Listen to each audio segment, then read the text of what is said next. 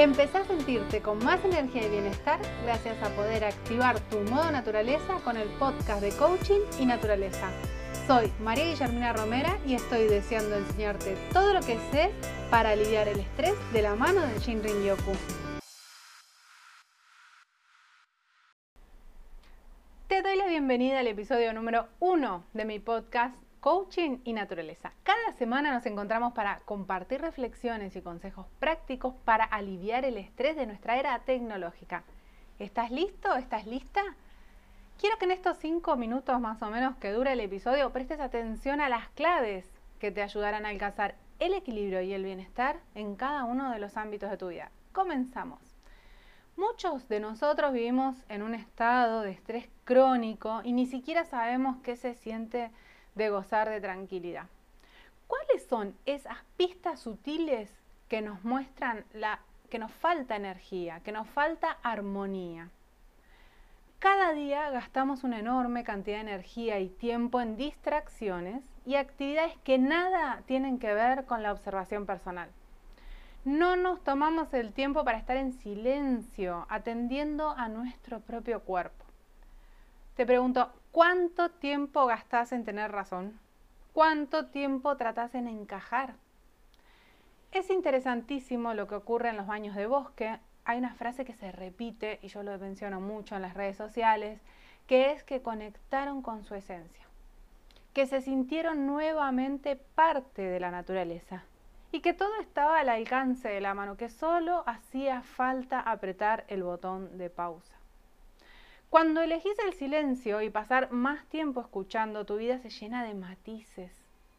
Se vuelve más amable, con menos vaivenes y más evolución reflexiva de forma consciente y serena. Entonces, veamos cómo desarrollamos este autoconocimiento. Lleva tu atención a los detalles. Cuando te sentís estresado o estresada, no todos manifestamos ese estrés de la misma forma, sobre todo en las sensaciones físicas. Puede que notes en tu cuerpo que tu respiración es superficial, que es corta y rápida. O por ejemplo que aumentan las pulsaciones, el corazón late mucho más rápido. Estás muy sensible y te irritas muy rápidamente. Ante cualquier situación ya hay una respuesta agresiva por ahí. O tus pensamientos son muy, muy acelerados, enredados y tengas una conversación interna negativa. Pone freno y presta atención a tu cuerpo, solo observalo. Toma conciencia de cuál es esta manifestación del estrés sobre tu cuerpo. ¿Qué es lo que te pasa?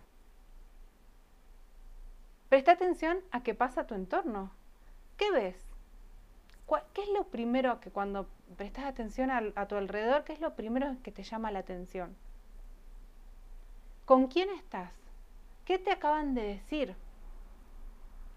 Respira profundo y solo observa y sé compasivo o compasiva con vos mismo. Estás aprendiendo a conocerte, a autoobservarte solo presta atención y toma nota de lo que te pasa. Puede ser nota mental, nota en el corazón o que escribas en un papel, no hay problema, pero presta atención.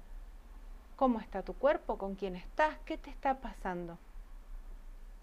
Mira, déjame que te comparta lo que me pasó una vez. Vivía en Buenos Aires, en Capital Federal, trabajaba en microcentro y tenía una hora para almorzar. Como estaba estudiando en la facultad, no tenía tiempo a la tarde para hacer mis quehaceres personales, así que los almuerzos los exprimía.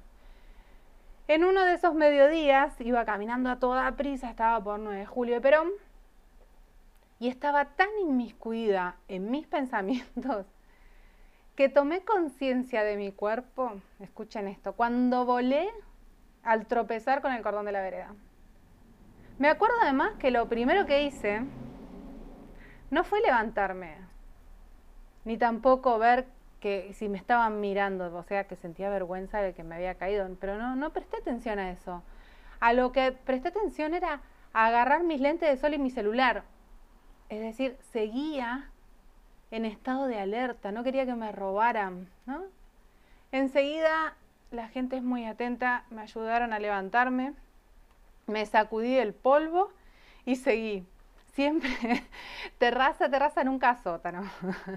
Pero esto nos lleva a preguntarnos cuántas veces estás en tu cabeza o, en tus pensamientos y no estás en tu cuerpo y en la vida que nos rodea. Esa caída a mí me mostró que no estaba para nada presente y que tenía que parar.